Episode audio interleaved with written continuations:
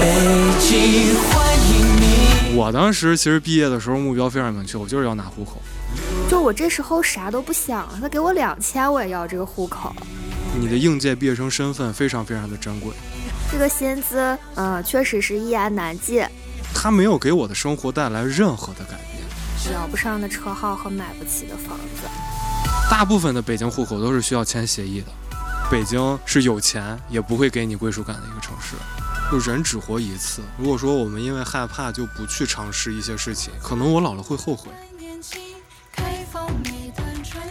Hello，大家好，我们是。假装客气哎，我又没说，再来一遍。Hello，大家好，我们是假装客客气。新的一期呢，我们用了先进的设备啊，我们现在正在用专业的话筒去录制。当然呢，这个效果也不知道能不能在大家听觉上能体现出来，我们也不知道。那我们先交代一下，我们之前都是用什么录制，我们就是纯粹就是用手机，然后还没有支架。用中国华为。对我们每次录的时候，为了让那个声音、那个话筒离我们嘴巴更近一点，我们会找一些书本儿，把它垫高叠，是对的，然后呢，我们这一次除了有了专业的话筒，我们还配备了野格。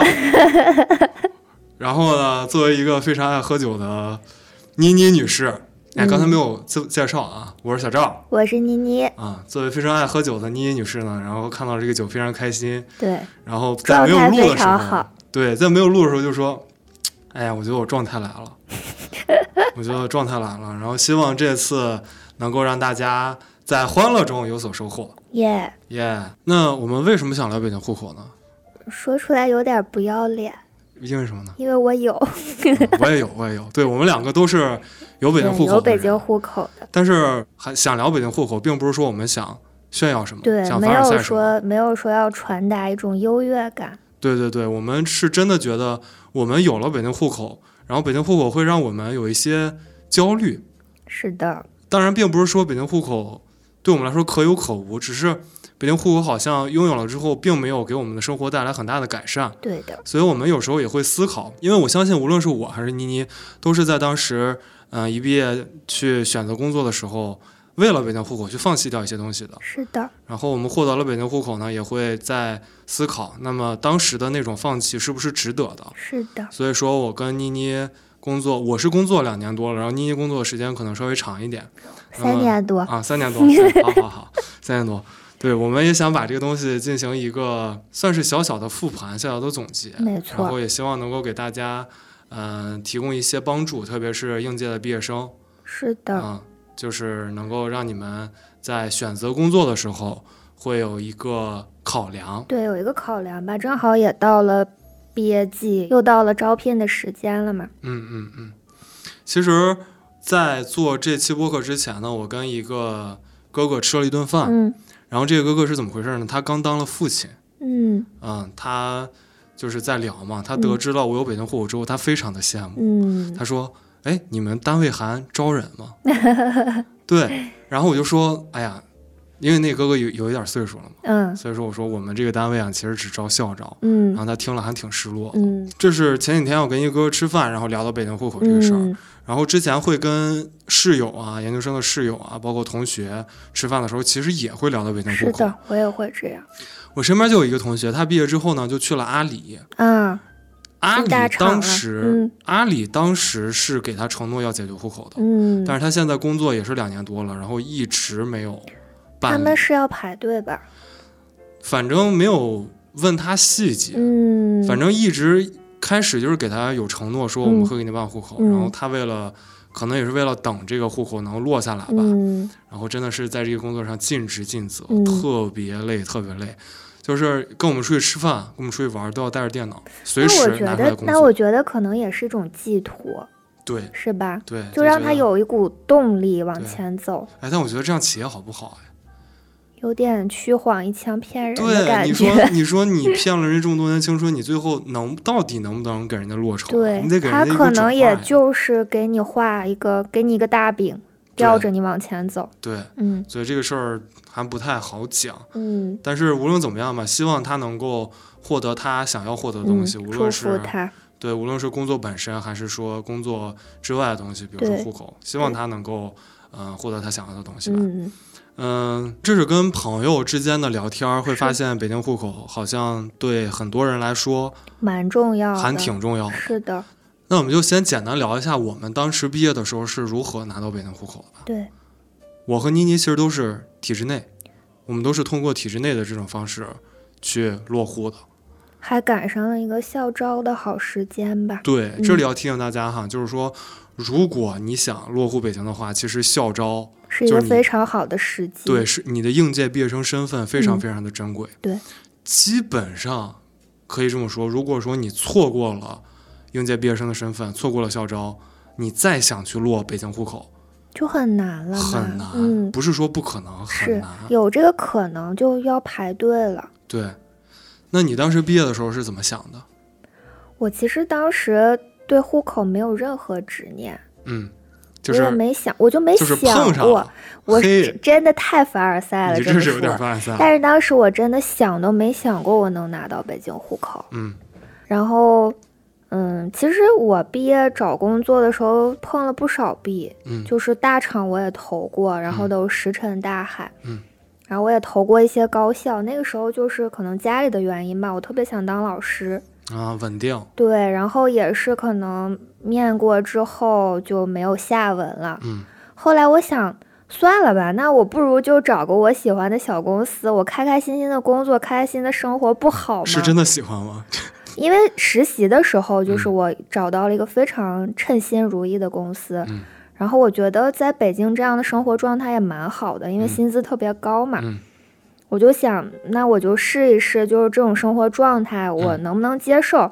就就这样就得了呗。但是那时候大家其实都有执念，要么拿户口，要么进大厂。因为嗯我是学设计的嘛，你要么有户口，要么钱多。对，就是只有这两条渠道。是，然后大厂碰壁了，后面我也不知道是什么情况，就是我当时在校招的第一波时间段儿嗯没有得到任何好的反馈，嗯然后到了三月份，可能就像我们这种国企事业单位，他就开始发招聘信息了，嗯然后当时碰壁的人在这个时候就一个心思了，拿啊，户口。哇，那那那你这还真挺狠的啊！大部分人都是说先把户拿户口当做第一选择，哎，发现拿不了户口了，OK，我对再对，当时就是已经到这个时间点儿了，嗯你大厂根本就进不去了，人家都该是谁是是哪个职位，人都招完了。然后你现在就只能选这种就是薪酬较低的，只然后能选择拿户口的工作也。不是说 特别喜欢的这种工作，嗯那总得有点所图呀。嗯就是觉得不能说研究生白读了嘛，嗯那就是一门心思拿户口。而且当时我们就我身边的人还有那届的一个状态吧，就可能对这个户口到了三月以后就有执念了。就都想拿了。就我这时候啥都不想了，他给我两千我也要这个户口，嚯，对，就是那种状态。嗯然后我一开始来这儿的时候吧，我就想试一试，就是嗯，有因为听说过他会解决户口，但是我们应聘的时候没有给我们明确的答复，对，就是可能有，这风险还挺大的。对，说可能有，然后就可能把它做了一个备选吧。然后就是作为一个备选，然后拿到了北京户口，我这段怎么这么凡尔赛？怎么那么凡尔赛？我都想打你了，我的天呐！真的好凡尔赛，反正当时就是这么想，因为这个薪资，嗯、确实是一言难尽，确实就在北京其实挺难活下去的对。嗯然后当时就想，那不是为了他的户口，可能就要放弃了。对，嗯我当时其实毕业的时候目标非常明确，我就是要拿户口。嗯然后我这个想法基本上是从我刚读研究生就确定了，就是说我一定要留在北京，嗯，我一定要拿户口。那你比我有定力多了。我三年不停的换地方，每一年都想着去一个什么地方。我我我是一直想留在北京嗯的。然后我当时就是照着有户口的这种工作去找嘛。嗯我当时其实，哎，这个有有点凡尔赛了。我其实找到了两份有户口的工作，嗯一份就是现在的这个，嗯另一份呢是一个学校，嗯去学校当老师。嗯，那是是我的理想职业呀。但是但是那个是小学，啊，小学也行呀，有寒暑假。但是我我我是真的不想当老师，嗯，因为我觉得有好多人他就不喜欢这个职业。就是我自己是一个不是那么板正的人，嗯，然后我也我真的很害怕就教坏小朋友，然后我觉得就我觉得我也不会教，啊，我觉得我也不会教，我也教不好，嗯所以说，哎，当然这样说可能挺不好的啊，嗯，就是为了拿户口去拿户口，然后如果说没有没有标现在，很明确呀，这样，哎呀，就是反正就两面看吧。嗯嗯但是反正你这么说起来，感觉挺不好的。嗯就是说，你为了拿户口，如果说没有现在这份工作，那我可能就去当小学老师了。嗯那我还处在一个对自己的教学没有那么自信的前提下，嗯然后我就去盲目的当老师了，可能稍微有点不负责任。嗯，嗯是是什么是？我就这么一说，你还真给我在那。捧哏嘛。行吧，行吧。呃，那拿到户口之后你，你你开心吗？其实挺开心的，刚拿时候，因为咱们是绿卡是吧？嗯，就是当是什么时是绿卡？就是北京户口有两种说法嘛，啊一种是绿卡，一种是粉色的那卡片我。这我都不知道。就好像你是国管单位发的，应该是绿卡，然后市属单位发的是粉色的。然后我当时拿到那个绿卡，我第一个先给我爸发了一个信息，你爸说？你爸妈什么反应？因为我爸妈特别想让我留北京，嘿，那他高兴们对他们想让我留北京，那肯定就想让拿让我拿户口嘛。嗯然后我当时给我爸发了一信息，其实我一开始是挺懵的，啊，但是给他发完信息以后，他比我还高兴，就，贼激动。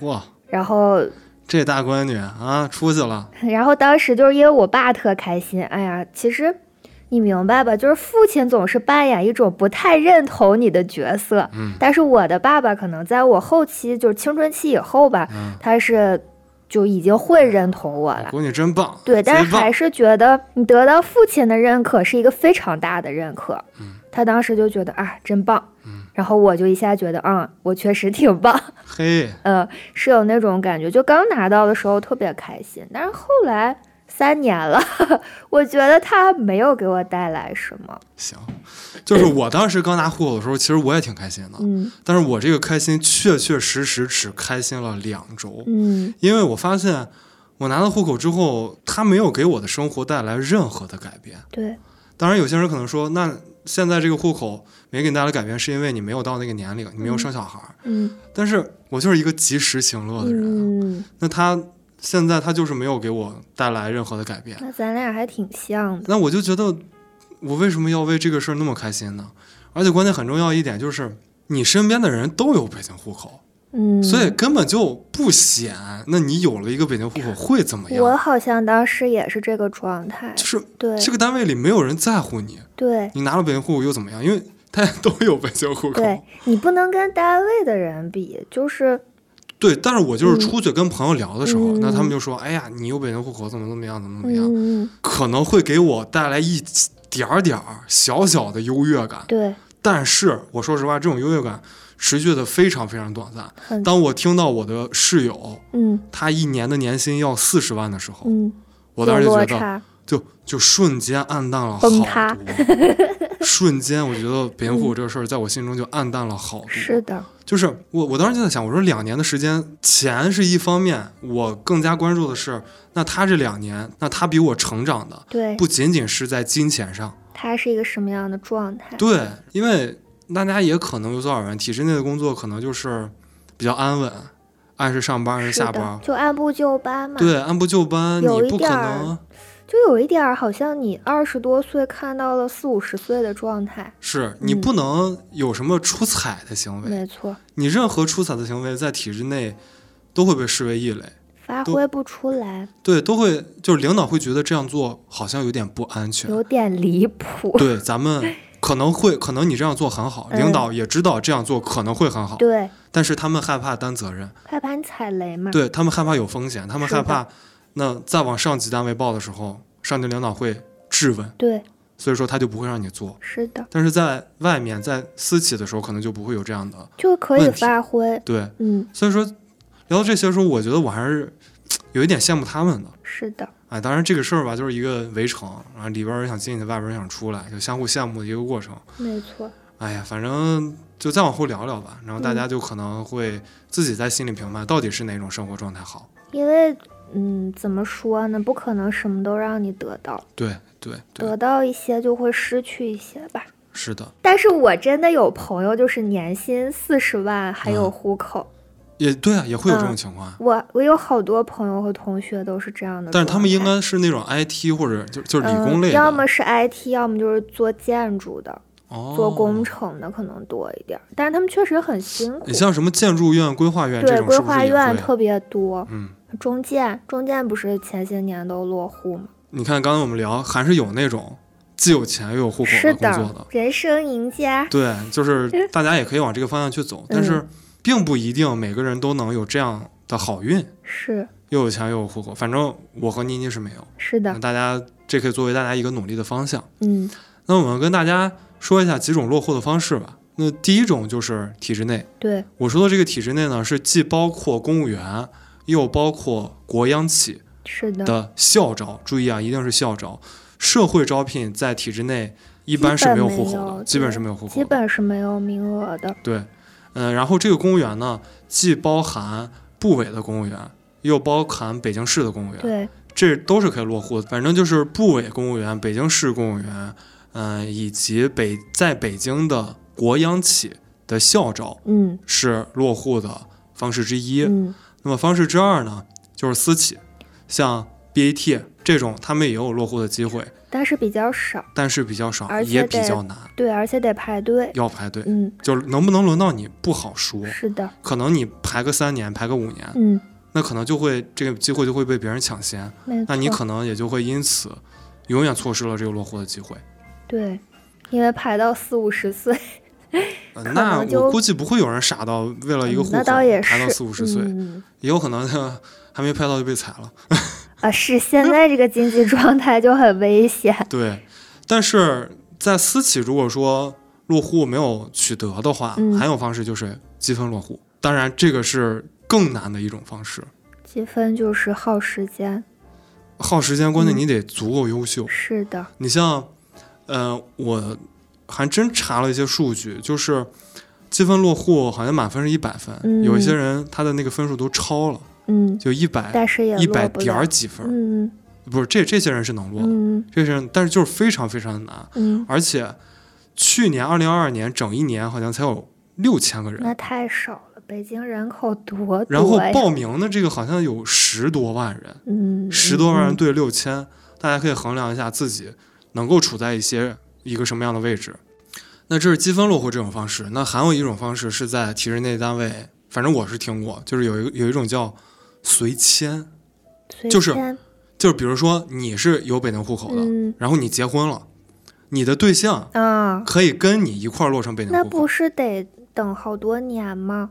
我听说有的人啊，是有的单位可以随迁过来，对啊，有的单位是可以随迁的。嗯这样就是，但是你可以找一个在体制内的对象，然后通过随迁的这种形式，可以快速的、相对快速那把户口迁过来。我不太明白是是要买房子，然后落到房子上面，还是说能一起落到集体户上面？一起落到集体户，那还挺不错。是呀，嗯所以说这也是一种方式。嗯，但是大家不要去通过这种方式去骗婚什么的，这太 low 了，嗯是不是？太 low 了，不要这么做啊！咱们还是要讲究一点真情实感的。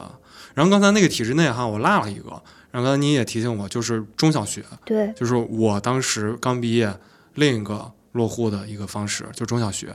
还有博士，如果进高校，应该是人才引进吧，也都能落。而且博士是不占那个户口指标的，，读书，对，还有一个渠道是读书。呃但是博士其实不一定的，因为为什么呢？因为你最终还是要找到能接收户口的单位。嗯，如果说你的户，你就是你博士毕业之后，你这个单位你没有办法去接收你的户口，也没有办法落户的。其实，那刚才呢，就是我们聊到的几种落户的方式，也是在这里提醒大家吧。如果说大家真的非常想要拿北京户口的话，一定要珍惜自己应届毕业生的身份，是的，因为你错过了这个身份之后，你想再通过积分落户啊，或者想通过其他方式是有难度的，对，甚至这个难度很大的难度。对，你看那个积分落户，我看了一下，因为他那个有些信息是公开的嘛，嗯很多人都四十多了，五十多了。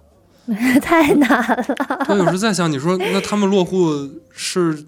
难道他们小孩要五十多是不？是应该去海南了，就不应该留在北京对，了？就是为什么要这么有执念呢？那么他们想落北京户口，嗯，又有什么其他的需求呢？我觉得可能小孩也都挺大了，甚至都都都高考完了。是的，如果说如果按照一个大部分人的一个轨迹的，常的生活轨对迹，嗯，那我们都是通过体制内取得的户口嘛，进入体制内这种方式。对，那可能很多同学也想通过进入体制内，然后取得户口。嗯。那你说咱们作为一个体制内的员工，嗯。要不要给一些想通过这种方式落户户的人一些经验或者建议呢？嗯，首先说啊，那很多人觉得体制内的工作就等同于清闲，你认不认同这个？也不是，嗯，嗯，但是相对来说，我觉得可能还是清闲一些的。只是清闲一些，朋友们注意，真的不是说你进到体制内，你什么都不干，你就一躺对，就完事儿了，他可能确实是一个铁饭碗，就是他不会裁掉你。对他不会裁掉你，嗯但是你也是一定要有付出的。嗯，对，就是工作不养闲人嘛。是的，而且你在体制内的加班，它都是非常非常隐性的加班。你私企你加班还有加班费，但是你想在体制内，你说领导我今天加班多少小时，你给我加班费，是的领，导你滚出去，就领导是觉得你有大病。对，所以说你一定要想清楚。嗯，权衡好吧。对，然后第二点就是，刚才我跟你也聊到了，就是说体制内的这个薪资待遇的问题。嗯那有些体制内的单位可能一年进去也很多钱，同时还给你解决户口，嗯，但是这样的单位可能比较少，金融行业吧。也比较难一点，对或者说他对专业的限制比较严格。对对，专业限制很严格。对你像我跟妮妮都是学艺术的，是的，或者说，嗯，你不是学艺术的，可能是文科类专业，嗯，可能就不会有一个这么好的机会。对，那我觉得尤其我们学艺术的，其实就没体什么机会，制内的机会几乎等于零。对，就没什么嗯机会。，我们可能运气比较好吧，哎又这凡尔赛。是我都我都没好意思说。对，就你像我们这种背景吧，包嗯括艺术类啊、文科类啊是的这，样的背景进入体制内之后，大部分人可能不会过得非常富裕，就是靠工资哈，不会过得非常富裕，可能你会持续很长一段时间稳定的穷着。是，所以说你要想一下，你愿不愿意稳定的穷下去？据我的观察哈，就是公务员也好，你是事业单位也好，嗯国企也好，嗯，你差不多要到了一个副厅局级，对，这样的一个级别得到一个级别，你的生活才会有一个非常明显的变化。有一个起色吧。对你像，然后到了主任这一级别，嗯嗯是你可以评级调动，是的，比如说你可以从一个稍微弱势一点的部门调动到一个强势一点的部门去，但是你的生活也不会有非常大的改变。对，嗯，比如说会有这种情况，比如说你是一个事业单位的职员，你可以评级调动调动到部委，那么你调动到部委之后，你有什么好处呢？你就可以分房子了。对，但是分房子一大笔开支吧。对，你会节省一大笔开支，嗯 但是这个分房子也并不是说你前脚去他后脚就给你安排了，嗯，你可能也要排上那么个有一个过程。对，短则几个月，长则过程有的时候也在运气。是的，是的，嗯是的，还得看有没有这个渠道，有没有这个机会。是的。反正你要是想通过体制内，然后让自己的生活有一个非常大的改变，真的得到了副厅局级以上。就是你得有有一个心思，嗯，就往那个位置爬。对，如果说你要是一种特别佛的性格，特别安分守己的状态，那基本就是看到头了。是的，是的。嗯而且在体制内工作，想要获得一个比较好的生活，也挺看人的。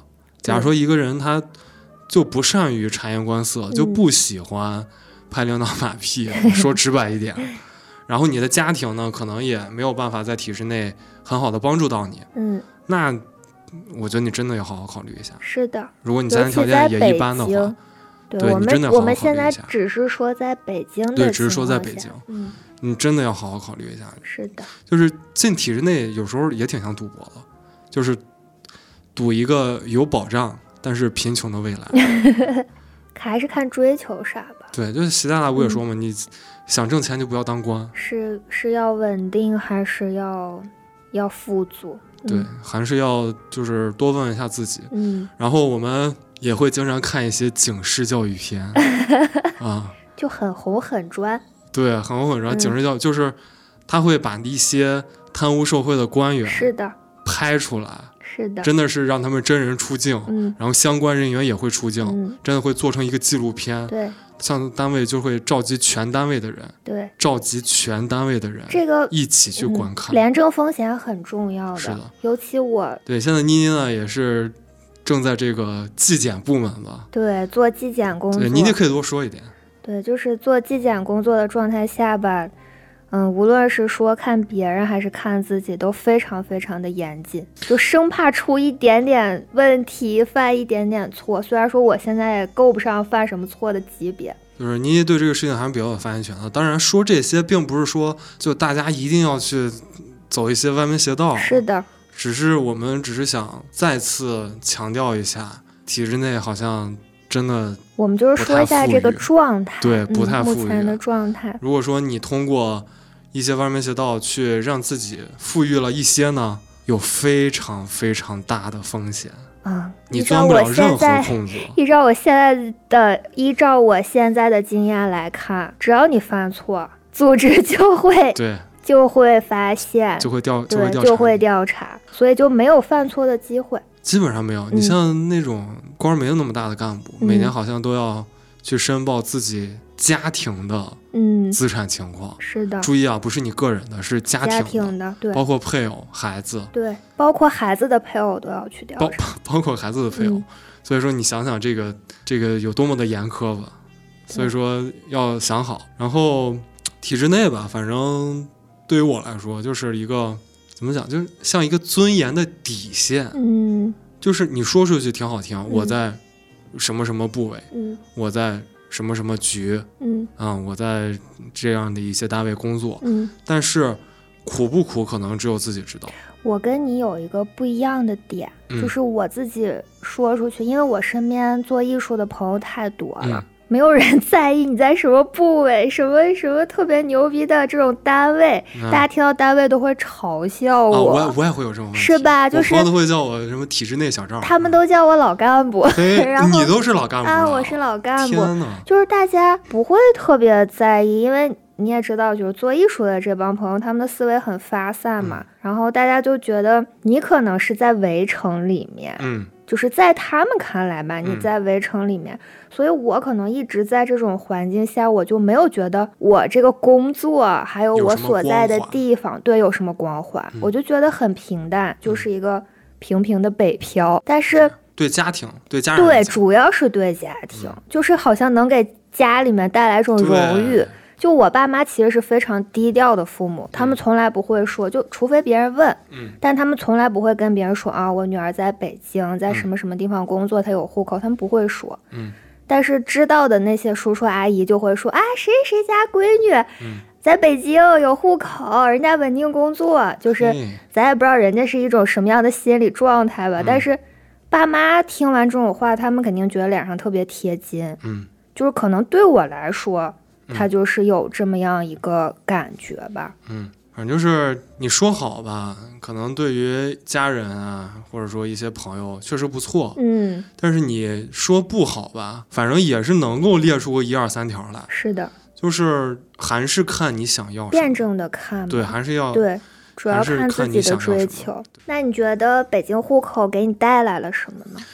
说实话，我真的没有觉得北京户口给我带来什么，嗯，就可能他也给我带来了什么，嗯但是你没觉得他给你带来了什么？我我我目前真的体会不到，嗯，形而上了，我们俩开始。呃，但是这绝对不是凡尔赛，因为嗯孩子这事儿以后有没有都不好说，对我来讲，哎，我这个特别认同你，就是我一开始落户的时候，我就问我爸妈，啊，我就问我爸妈，然后也问身边的朋友嘛，我说我拿它到底有什么用？嗯大家说，为了你以后的孩子呀。然后我当时就给他们回了一句话，我说我都没活明白呢，我真的没想我的孩子能活成啥样是。对，就而且北京户口除了能让你的小孩上一个北京的学公立学校以外，嗯，又能怎么样呢？是的，如果说你没有钱给孩子报课外班儿，你没有能力去帮他在选择学校的时候提供一些帮助，嗯，那只是上一个公立小学，又会怎么样呢？就很怕孩子会输在起跑线上。我真的会有这种焦虑。对，所以说，就像你说的那样，我自己都没活明白。反正我现在是没有做好准备去嗯，要一个小孩我现在新生。我现在连结婚都没做好准备，嗯就是我不知道我为什么要结婚，嗯我也不知道我是不是真的准备好结婚。嗯这个准备好既包括精神层面、心心理上的准备好，对又包括这个物质上的准备好。我觉得我都没有嗯准备好。那对你，那你觉得给你带来了什么呢？就是你要让我说，我最直观的感觉，我现在想到的感觉就是摇不上的车号和买不起的房子。嗯就可能也因为最近家里面一直在催嘛，就是解决房和车的问题。嗯然后我这个人就稀里糊涂的，你也知道我是一个稀里糊涂的人。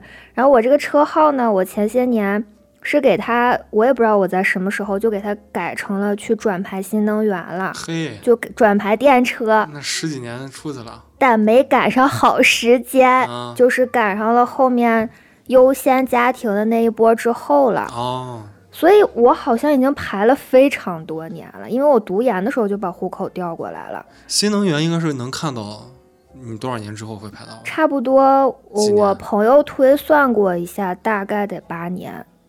那八年算快的了。理想情况下就是八年能排上，啊，然后我现在可能走完长征的一大半路了吧，四五年了。呃，差不多。然后就是觉得，嗯，但是它还是就是有一个这种让你非常焦灼的等待的过程。嗯再一个就是房子，因为嗯家里面一直说嘛，就说你得在北京有个住所。然后我们注意啊，注之前意，妮妮是可以在北京买房的人。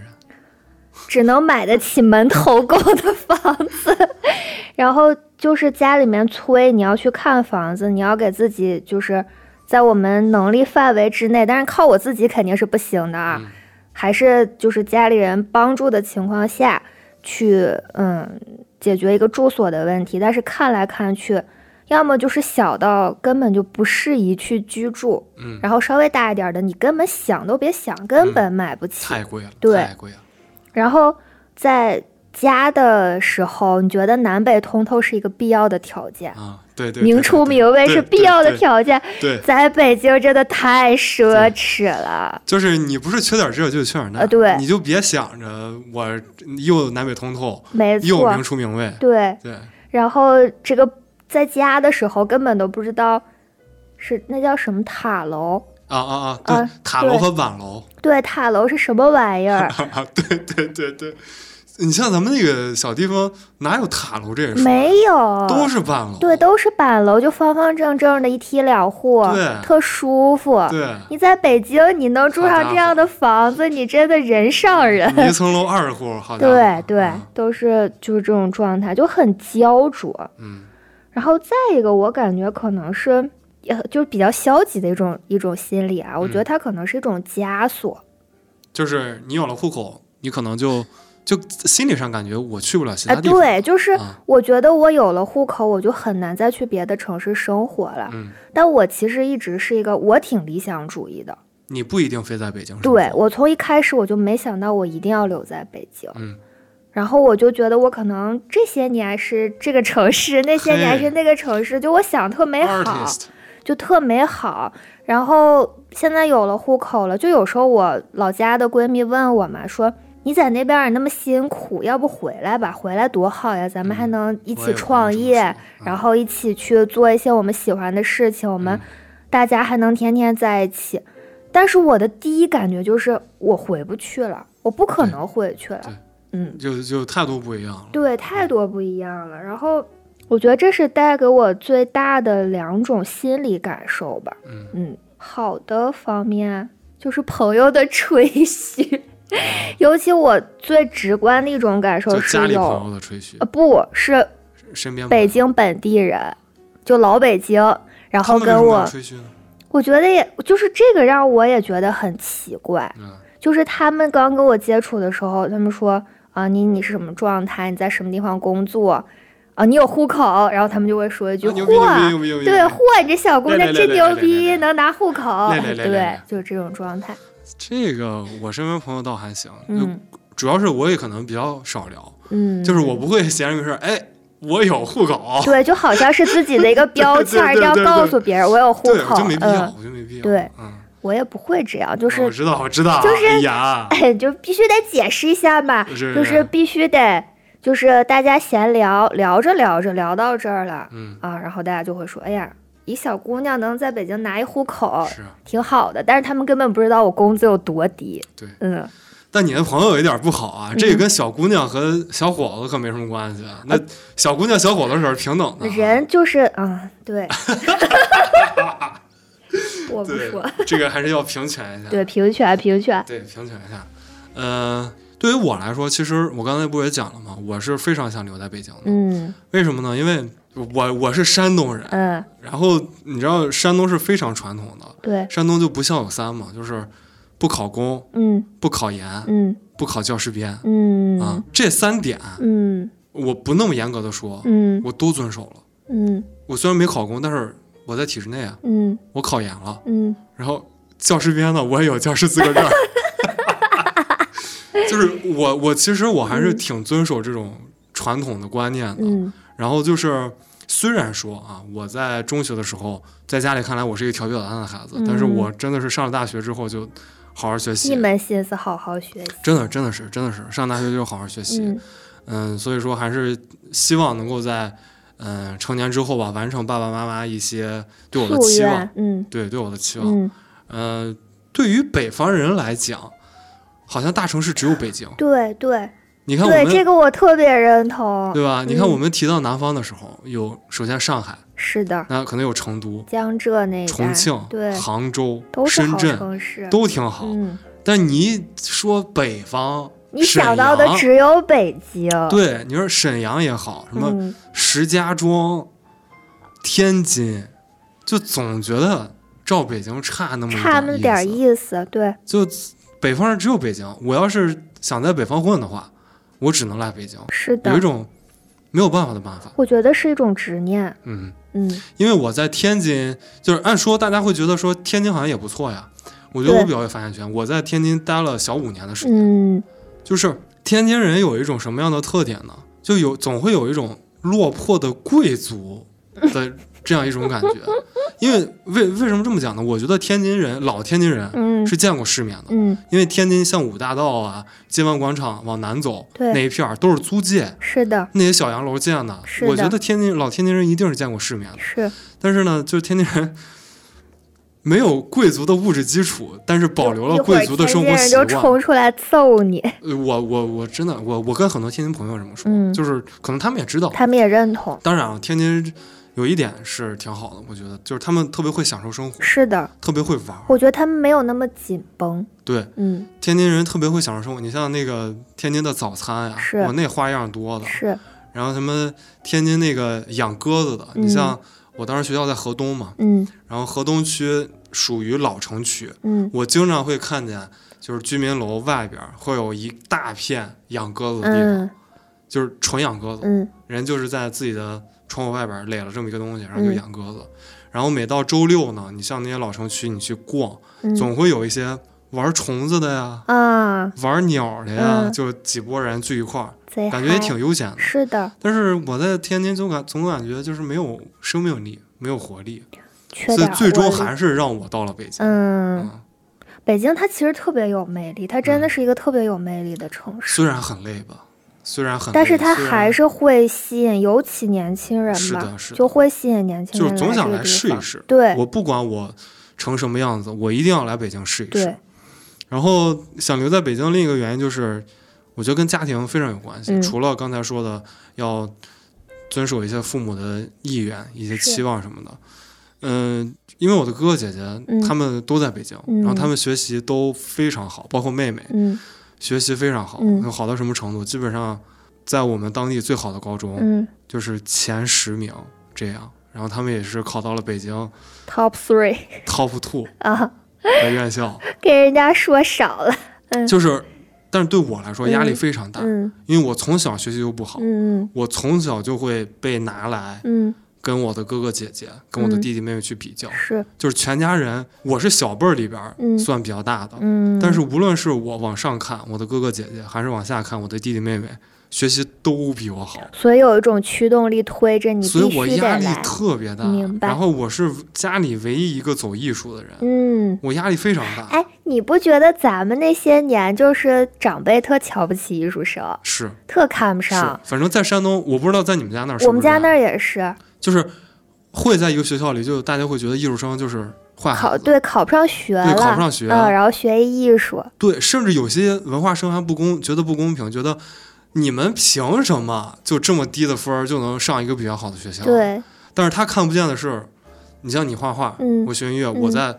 我我我练琴，我有嗯花了多长时间？对，就是我们艺考的时候要付出的精力和，时间你看你画画，你一天要多少小时？想是不是？对，就是当然，这个他们不理解呢也正常，因为可能他们也没有体验过这样的生活。对的，但是还是觉得不能不是这样就是那样，非黑即白的那种。对我们还是要能够相互站在对方的这个角阔一点，度包容一点去，思考一下，嗯去想一下。是的，就是艺术也没有那么简单，文化也没有那么简单，是的，大家肯定都是要付出努力才能没错，取得一些成就。成就嗯，不努力是肯定取得不了成就的，是的，是的。嗯，然后第三个就想留在北京的点就是饮食生活习惯，嗯因为我曾经在上海待过两周吧，嗯我印象特别深的一件事儿是什么啊？上海啊，两个两个点，嗯就是给我印象特别不好。嗯第一个点就是我刚出火车站嗯，上地铁的时候，嗯我手机就被偷了。那这个印象太不好了，当然，这个其实还是次要的，嗯我不会因为我在上海丢了一部手机，我就彻底从上海从我的心中把这个上海这个城市删掉。但这个初印象就每个人没给人留是好，这个确实是。嗯第二个是什么呢？这个我是在上海最热的时候去了上海，啊，那确实很痛我的天呐！你知道我从我当时才从天津坐的车、嗯往南走，嗯因为车里有空调嘛，嗯，所以还能保持一个清爽的状态。我到了上海，那个车门一开，我那个大腿往前一迈，我当时那个腿，我觉得就是潮了，你知道吧？你是一个潮男，对我就是我就变潮男了。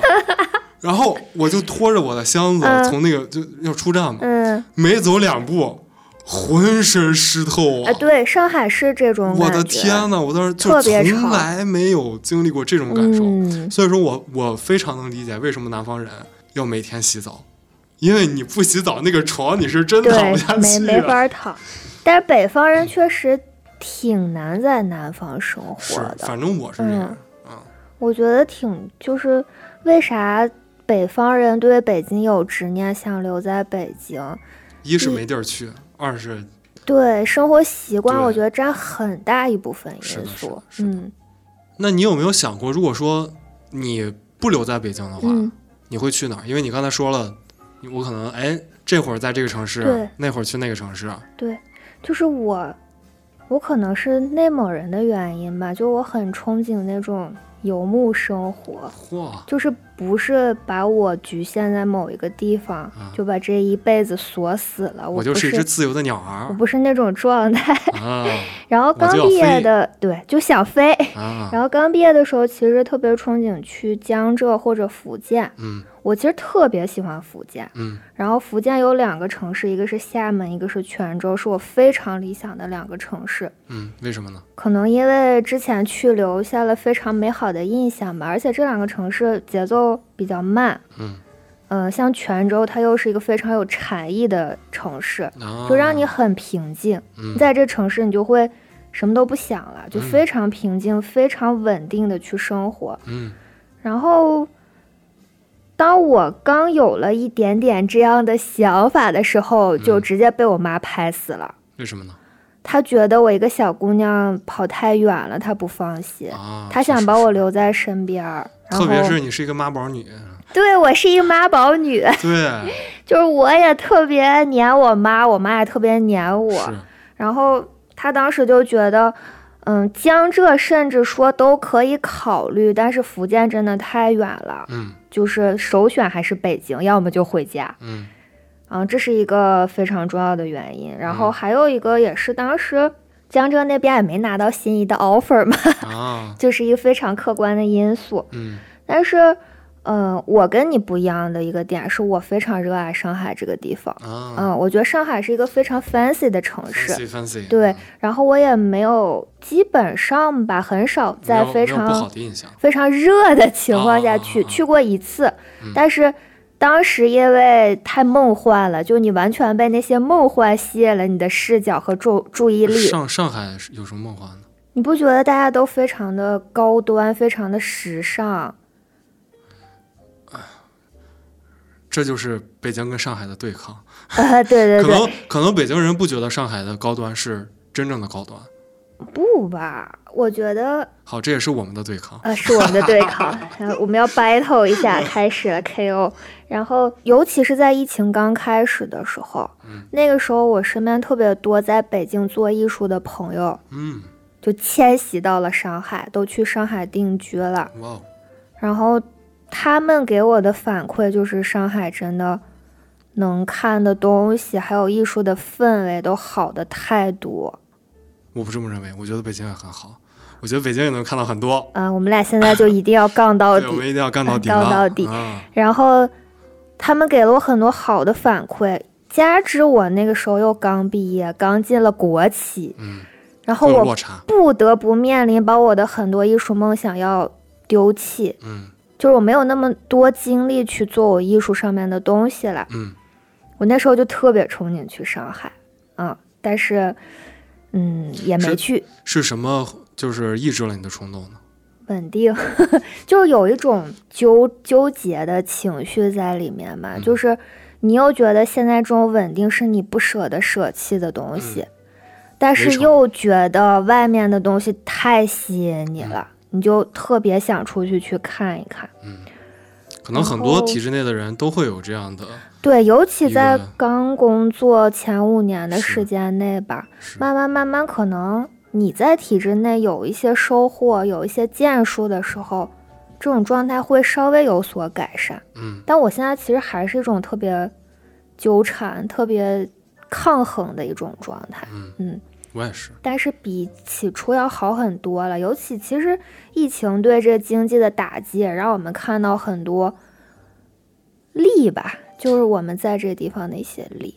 但我有时候会觉得，就人只活一次。如果说我们因为害怕就不去尝试一些事情，嗯，可能我老了会后悔。我有时候会这么想。是我到目前都是这种心态，嗯但是确实没有一个更合适的机会。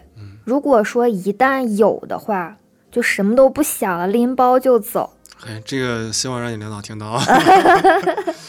然后再回到刚才我想的这种，就是我很憧憬游牧生活的状态嘛，就是随着年龄的增长，嗯我现在有一个非常非常大的梦想，就是有一天我的生活状态达到了一种我自我比较满足的感觉，嗯还有就是钱赚的可能也能。达到一个心理预期了，嗯我就想回内蒙，因为我是内蒙人嘛。哦，但是我是这么想。我是在城市里长大的，就是我不是大家说的那种住蒙古包，对，骑着马上学的，啊，就是我不是那种状态，但是我很憧憬那样的状态，所以我很想就是有这么一段时间去回内蒙放羊，啊，对，做一个牧羊女，对，过一段游牧生活，找个猛男，啊，也行，没有没有错嘛，就嗯猛猛男嘛，对，猛男，蒙古男，蒙古猛男，啊蒙古猛男。你会你会觉得北京户口会更方便你找对象吗？我其实一开始是觉得会的，啊，尤其是长辈，他会在你耳边不断的灌输这种思想，嗯，他就觉得，哎呀，你有北京户，那肯定那别人都得对，肯定别人都上赶着找你。你啊。对，啊，后来发现我就是有有这样的人，他嗯会可能就是图一户口，他也不嗯。考虑你什么条件，嗯。你是不是我心仪的对嗯象，嗯。他不考虑这些就跟你在一起，他就为了他就为了这个户口。嗯。但我后来发现，其实大多数人还是追求内心的那种是的，纯真吧，是的，就是没有感情基础，他也不会说为了一个户口就非得强迫的和一个人锁定一种关系。嗯。是的，找对象这个事儿吧，对我来说，首先我是有户口但买不起房的那个人，所以说我觉得我只有一个户口，好像并没有非常大的一个竞争优势。嗯嗯。啊、这是第一点。然后我之前谈过女朋友，发生一个这样的事儿，嗯。我当时跟她谈恋爱，嗯。然后她突然有一天告诉我，她是北方的一个省会城市，嗯她说她在那边有四十套房。嗯，哇哦！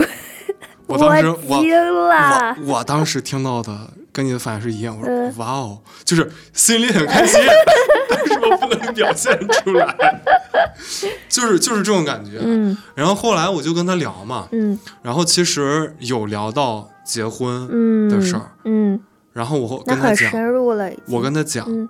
我觉得倒不是说感情的积累，嗯。或者说时间的推移嗯。引发的深入，嗯。而是可能就有一个点，嗯。就是要聊到结婚了。嗯。然后就提到结婚了，嗯然后我就跟嗯。他说：“我说那你要知道，那你跟我结婚之后，你想拿北京户口的话，可能要大几十年。嗯，三十年，对。然后他一听就说：“嗯。哦，那算了。那他也挺挺直的，心直口快，这姑对，当，时就，哎，就不知道说什么，嗯就不知道说什么。嗯但是后来其实也想明白了，嗯就是别人家有什么，跟我有什么关系呢？对，那是人家的，对，那是别人的。你就算结了婚，到头来都是人家的这，还是别人的，那跟你有什么关系呢？对，所以说，在找对象这个事儿上吧，我真是没觉得有了户口就更便利了，嗯或者更什么了。嗯只能说我们在两个人都情投意合的基础上，那北京户口可能是一个锦上添花的东西，是的，但它绝对不是一个有了北京户口去找对象就没能怎么怎么样它不是一的这么一件事儿。对，对，所以说北京户口可能不一定那么好的能够帮助到你去找对象。对，我觉得尤其九零后吧，还是更多的去追求一种心理的感觉。对，更多的还是看脸的。哎，又回到了我们我们第一期的内容。对最初的原点。对，更多的还是看脸的。所以说，我们刚才聊了一些户口关于工作、户口关于家庭、户口关于找对象，嗯然后户口关于呃个人发展吧，嗯等等这些方面吧。所以说，对于大家来讲，特别是应届毕业生，你一定要问一下自己，要不要为了户口去放弃收入更高的工作？是的，权衡好吧。对，要要问一下自己嗯要不要留在北京发展，是不是留在北京发展对你来说真的是非常重要的？对，你一定要问清楚自己，嗯因为户口给到你的可能仅仅是一个户口，嗯，至少在五年之内吧，看的话，是可能只能给到你五。年之内你看不到什么它带给你的对，好处。是是这样，是这样。然后如果说你真的就是扎根在户口所带来的这份工作当中呢，可能这份工作本身嗯，并没有办法让你看到一个很清晰的未来。是起码我跟妮妮是这样的一个状态，嗯而且大家还有一点要注意的是，大部分的北京户口都是需要签协议的，是的，短的呢可能有三年，长的可能有五年。五年。对对，基本都是五年。嗯尽管尽管在法律意义上，其实法律不会承认这个违约金，是的，但是有时候你你你该赔还是得赔，该赔都得赔。对你没有办法。签协议时候他就写着，是的，是的。我有一个好朋友，他是五年的协议，但嗯。是两年的时候辞的职，赔了十万。天哪，他这个已经非常少了，十万换一块钱买户口，户口。对，大家都觉得挺挺值值的。嗯也也听了一些，就是是花大几百万，啊，对，有那种一年十万的，嗯，五年五十万，多了去了。天哪。嗯，所以说，对于一些朋友来讲，选择了户口，可能就失去了获得高薪的机会。嗯那么你辞职呢，就要包背负高额的违约金。嗯，那你说，那我就不辞了呗，我继续干呗。但你的工作又没有未来。对，虽然说你的这份儿这个这份工作呢，你的这个工作单位呢，可以给你提供食堂，嗯，可以给你提供住宿，住宿但是呢，福利待遇也会特别好。福利待遇会嗯特别好。嗯但是你要知道，这个住宿呢，可能不是单人单间，条件就别想了，对就是北京寸土寸金嘛，对有个铺就不错错了对，而而且现在北京落户学历一般要求是研究生，基本都得是研究生。对你本科我好像没有听说过能落户的，是吧？嗯，比如说你你你就算干三五年，你你干的时间超过了这个违约金所规定的时间，嗯。那你三五年出来之后，你再寻找下一份工作的时候、嗯。时候，你是否还有竞争力对。也不太好说。对要权衡，所以说，如果你的家庭条件一般，对于北京也没有太大的执念，嗯。建议这边真的是建议、嗯。两位有户口的朋友，真的是建议大家 先赚钱，中肯的建议，真的真的嗯，先赚钱。因为精力和时间都是非常宝贵和有限是的，是的，嗯。是的，就是人有精力、有体力的时间，可能就这么短短的，就那么十几年。年，对，如果不好好珍惜的话，真的蛮可惜的。嗯，然后真的是建议，嗯，然后我插个题外话吧，就是因为我是一个太理想主义的人，嗯，就我给晚辈的建议就是不要像我这样。我觉嗯得其实我也是，还是应该像小赵这样更理智一些。就我我也没有一个梦，理智呀，我觉得你比我理智多了。我也没有很理嗯。，捧哏了开始。然后我就觉得你，就至少可能在读研二、研三就快毕业的那一年，你要有一个明确的目标，就不要像我这样。我当时就是随心所欲，怎么都行。呃，对，怎么都行，按部就班，就是既来之则安之，嗯。该怎么样都是我的命数。嗯。我其实现在给我的晚辈的一些建议就是，你们不要像我这样，嗯，因为它有风险，嗯。它是挺浪漫的，嗯。就是活的是挺浪漫的那个状态，但它风险太大了，嗯，就是你可能运气好，这个事你就走的顺当点。对，这个这个路就走顺了，嗯那运气不好，你会碰很多壁，嗯，沉没成本非常高。对，沉没成本太高了，嗯嗯然后北京户口的本质其实就是限制劳动力的自由迁徙，没错，然后提取境外人口的剩余价值。嗯就简单来讲呢，就是让咱们这些人来干活儿，但是呢不承担咱们的这个医疗啊、养养老啊，对，也不负责子女的教育，对，从而实现北京这座城市的利益最大化，是，把咱们的劳动成果留在本地，他像周扒皮，对，把把外地人赶离北京嗯，。是的，然后大多时候，钱就是归属感，在一些城市，钱就是归属感。嗯，但是北京是有钱也不会给你归属感的一个没城市。没错。就是从这点看，北京其实蛮很残忍的。就是我之前听别人讲嘛，在别的城市生活是通关，嗯，在北京是一关过不了一关，是，因为每一关前面都堵着一一堵。很大的墙，你就很难打破这堵墙。是的，是的。嗯但是，但但是怎么讲呢？还是要平衡自己。就是首先就是不能什么都想要，嗯，然后其次呢，这个虽然说户口它有一些弊端，对，但是咱们也要清晰的知道，这也是一个城市或者说一个国家 上点价值啊发展的一个必经之路吧。嗯对它为了实现一个城市、一个国家的快速发展，是的，它有些时候是没有办法的办法，因为中国是一个人口众多、地域辽阔的一个国家，对所以可能上层也会有他们的考虑。对，但是只是我觉得从我们个体来讲，嗯北京对每个人来讲还是蛮苛刻的。嗯，我们是一个微观的视角吧，但是宏观上面它肯定是有个大的调控。，我们还是希望自己能过得好嘛，对不对？对，希望每个人都能活得开心吧，嗯。活出自我。嗯，然后再想聊聊小孩儿，嗯。聊小孩儿这个事儿，因为，嗯、我跟一些年长一点的嗯朋友去聊的时候，他说：“哎呀，你们现在就是还没到这个福利降临到你们身上的时候呢，嗯。你们再等几年，再等了有了小孩儿就好了。嗯。其实对我个人而言啊，我其实挺喜欢小孩儿的，嗯，因为我觉得是一个不育者 是吗？对我、嗯我我还是挺喜欢小孩儿的。我不要孩子的原因，只是单纯觉得我没有能力去要。嗯，我觉得要了他，我没有办法很好的对他负责，我觉得这个是没有办法养育好他。这个是一线城市普遍存在的一个现象吧。嗯嗯，就是小孩儿是构成我人生完整非常重要的一部分。对对，当然这么讲可能有点自私啊，但是我真是这么嗯想的，因为我来到，我觉得我来到这个世界的一个目的就是为了体验，对，就无论是好的、嗯坏的，我想都体验一下，是的那。我就没有白来，嗯因为只活一次嘛，嗯是不是？生了小孩儿就得考虑到，如果有户口的话，户口所给小孩儿上学带来的一些便利性。是的，如果你为下一代考虑，那这个户口真的是很有必要。是因为我自己是一个被好学校改变的例子，嗯所以说如果我有了小孩儿，我也会尽可能的在我能力范围内让他上最好的学校。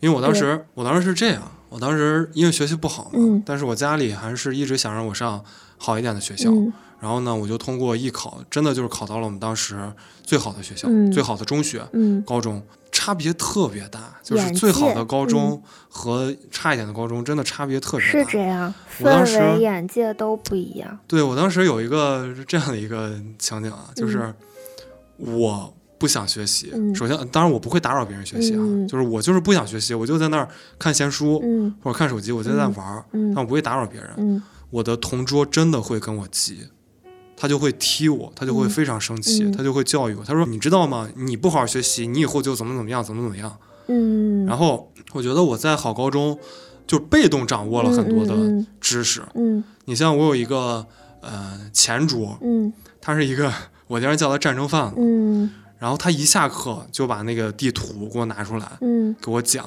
给我讲中国，这么小就开始卷对，上了给。我讲中国和印度战争要怎么打，怎么打，嗯怎么打。嗯就我通过他们这些讲的很有很有意思的这些话题，我被动学习了很多知识。所以说，我觉得一个好的学校我明白。对小孩的塑造还是挺关键的。其实我蛮能和你感同身受的，嗯就我从家里面来到北京读书之后吧，就完全发现身边的那个状态就不一样。嗯大家都是努力的去写更好的论文，去发表，嗯然后做更好的作品，去拿到更好的实习机会。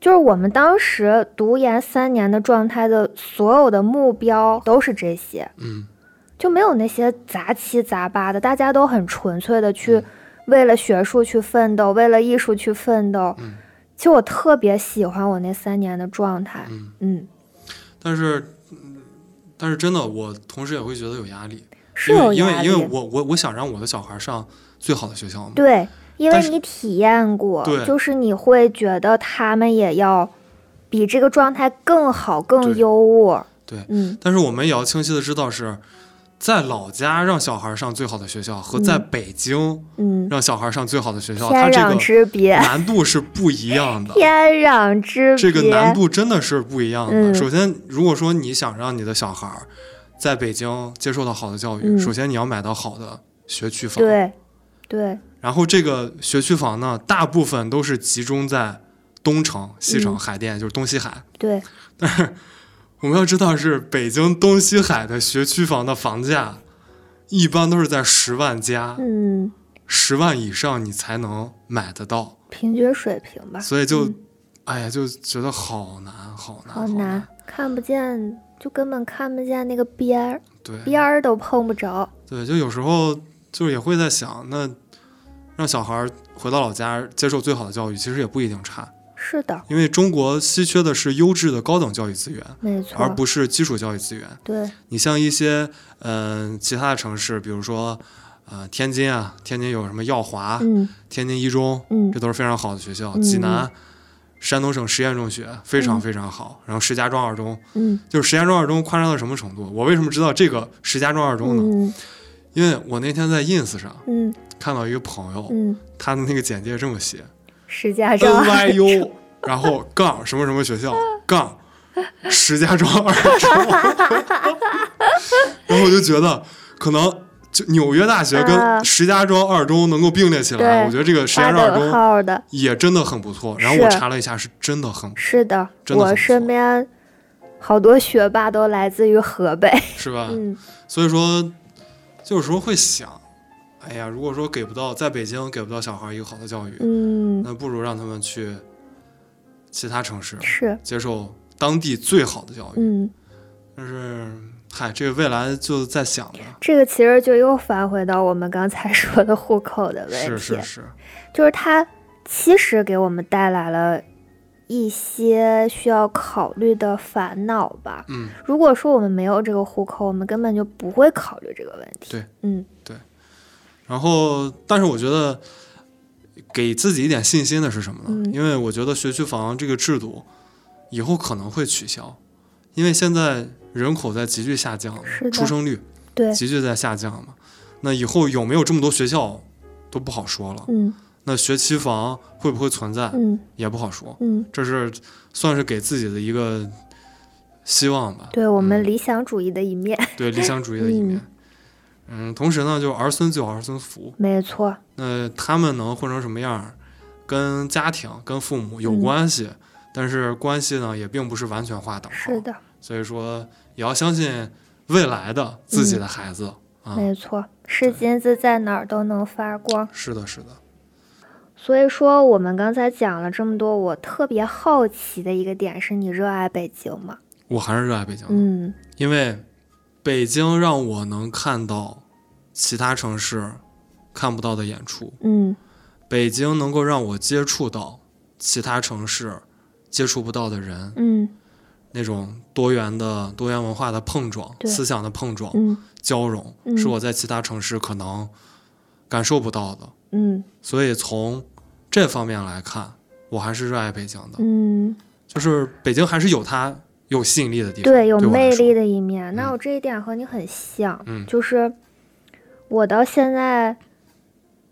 就我特别直观的一种感觉吧，你问我热爱，我可能会思考，嗯我会思考我该怎么回答你这个问题。嗯，但是让我离开北京去别的城市，我好像也想不到，我好像也很不愿意离开这个地方。找不到一个离开的理由。对，我觉得他还是对我多少有一种牵绊，嗯就像你说的这样，就是他有非常丰富的文化内涵，嗯。还有非常宽阔的眼界和视角，嗯。然后能认识一些真的就是我们在家可能根本接触不到的圈层和的，是人。的，是的，对，然后有一个最大的改变吧，就是原来我可能从家回来之后，我会说我要去北京了，嗯，但现在回北京，对自然而然的就会提说我要回北京，我也是，我嗯也，是。就是一个非常大的改变。虽然说在北京还没有房子，但总感觉北京才是家。对，在北京才是一个归属于我们自己的地方。对嗯，对。那我们就着刚才这个话继续往下聊，你觉得北京对你来说有归属感吗？我觉得目前是没有的。嗯虽然说我哥哥姐姐、妹妹他们都已经在北京安家了，嗯但是我还是觉得，哎，虽然说口口声声说回北京嘛，嗯但是试图把这个回跟归属感做连接的时候，好像也没法画等号。好像也到不了对，到不了归属感这个程度。嗯嗯，嗯，我觉得还没有到归属感。是的。然后我也是会有这种感觉，我有时嗯候就、就很错愕吧。有的时候就觉得啊，这个地方是我该待的地方，但是有的时候又会觉得特别的疏离。嗯尤其上了班儿之后吧，嗯因为上学的时候你住集体宿舍嘛，然后嗯那时候你会每天去面对一些很熟悉的人，对，乐呵的，对乐呵，的，就傻了吧唧的。但上了班之后，就除了同事之外，你好像见一个朋友都是那种三十公里对，哎呦，起步。真的是，北京真的太大了，真的是，然后你就觉得它好像是一个非常非常大的范围对，就是这种感觉。嗯，然后刚住集体宿舍，就是我们刚上班的时候嘛，单位有宿舍，然后我住宿舍的时候，我特别不喜欢这种状态，还老回家。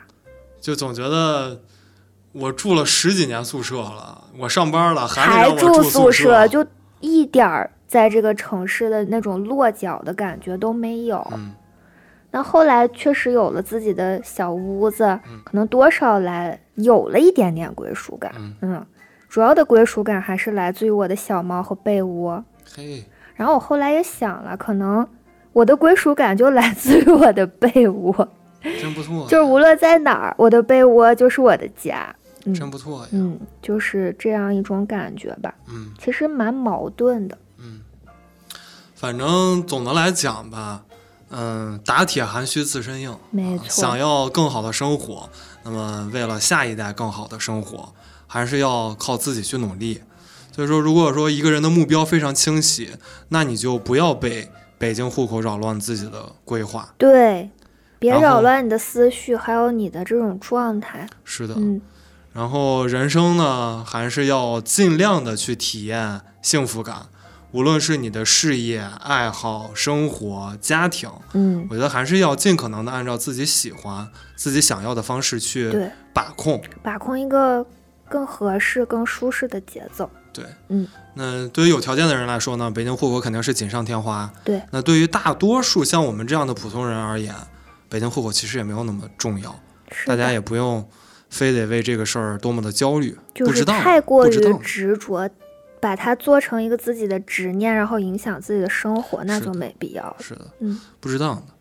所以说，不知道大家听完这期播客有没有什么感想？然后你也可以把你的感想分享在评论区。嗯，同时呢，我们也建了自己的微信群，虽然说我们的微信群还没有什么人，欢迎大家加入，对，欢迎大家加入。嗯呃，那我们这一期就这样吧，希望大家不要焦虑，嗯特别是不要为了北京户口去焦虑。对，尤其是在择业的过程当中吧，嗯它是一个加分项，但是不是一个必选项。是的，嗯是的。那好吧，那我们今天这期就到这里，祝大家好运，祝大家好运，拜拜。拜拜。相约好了在一起，我们欢迎。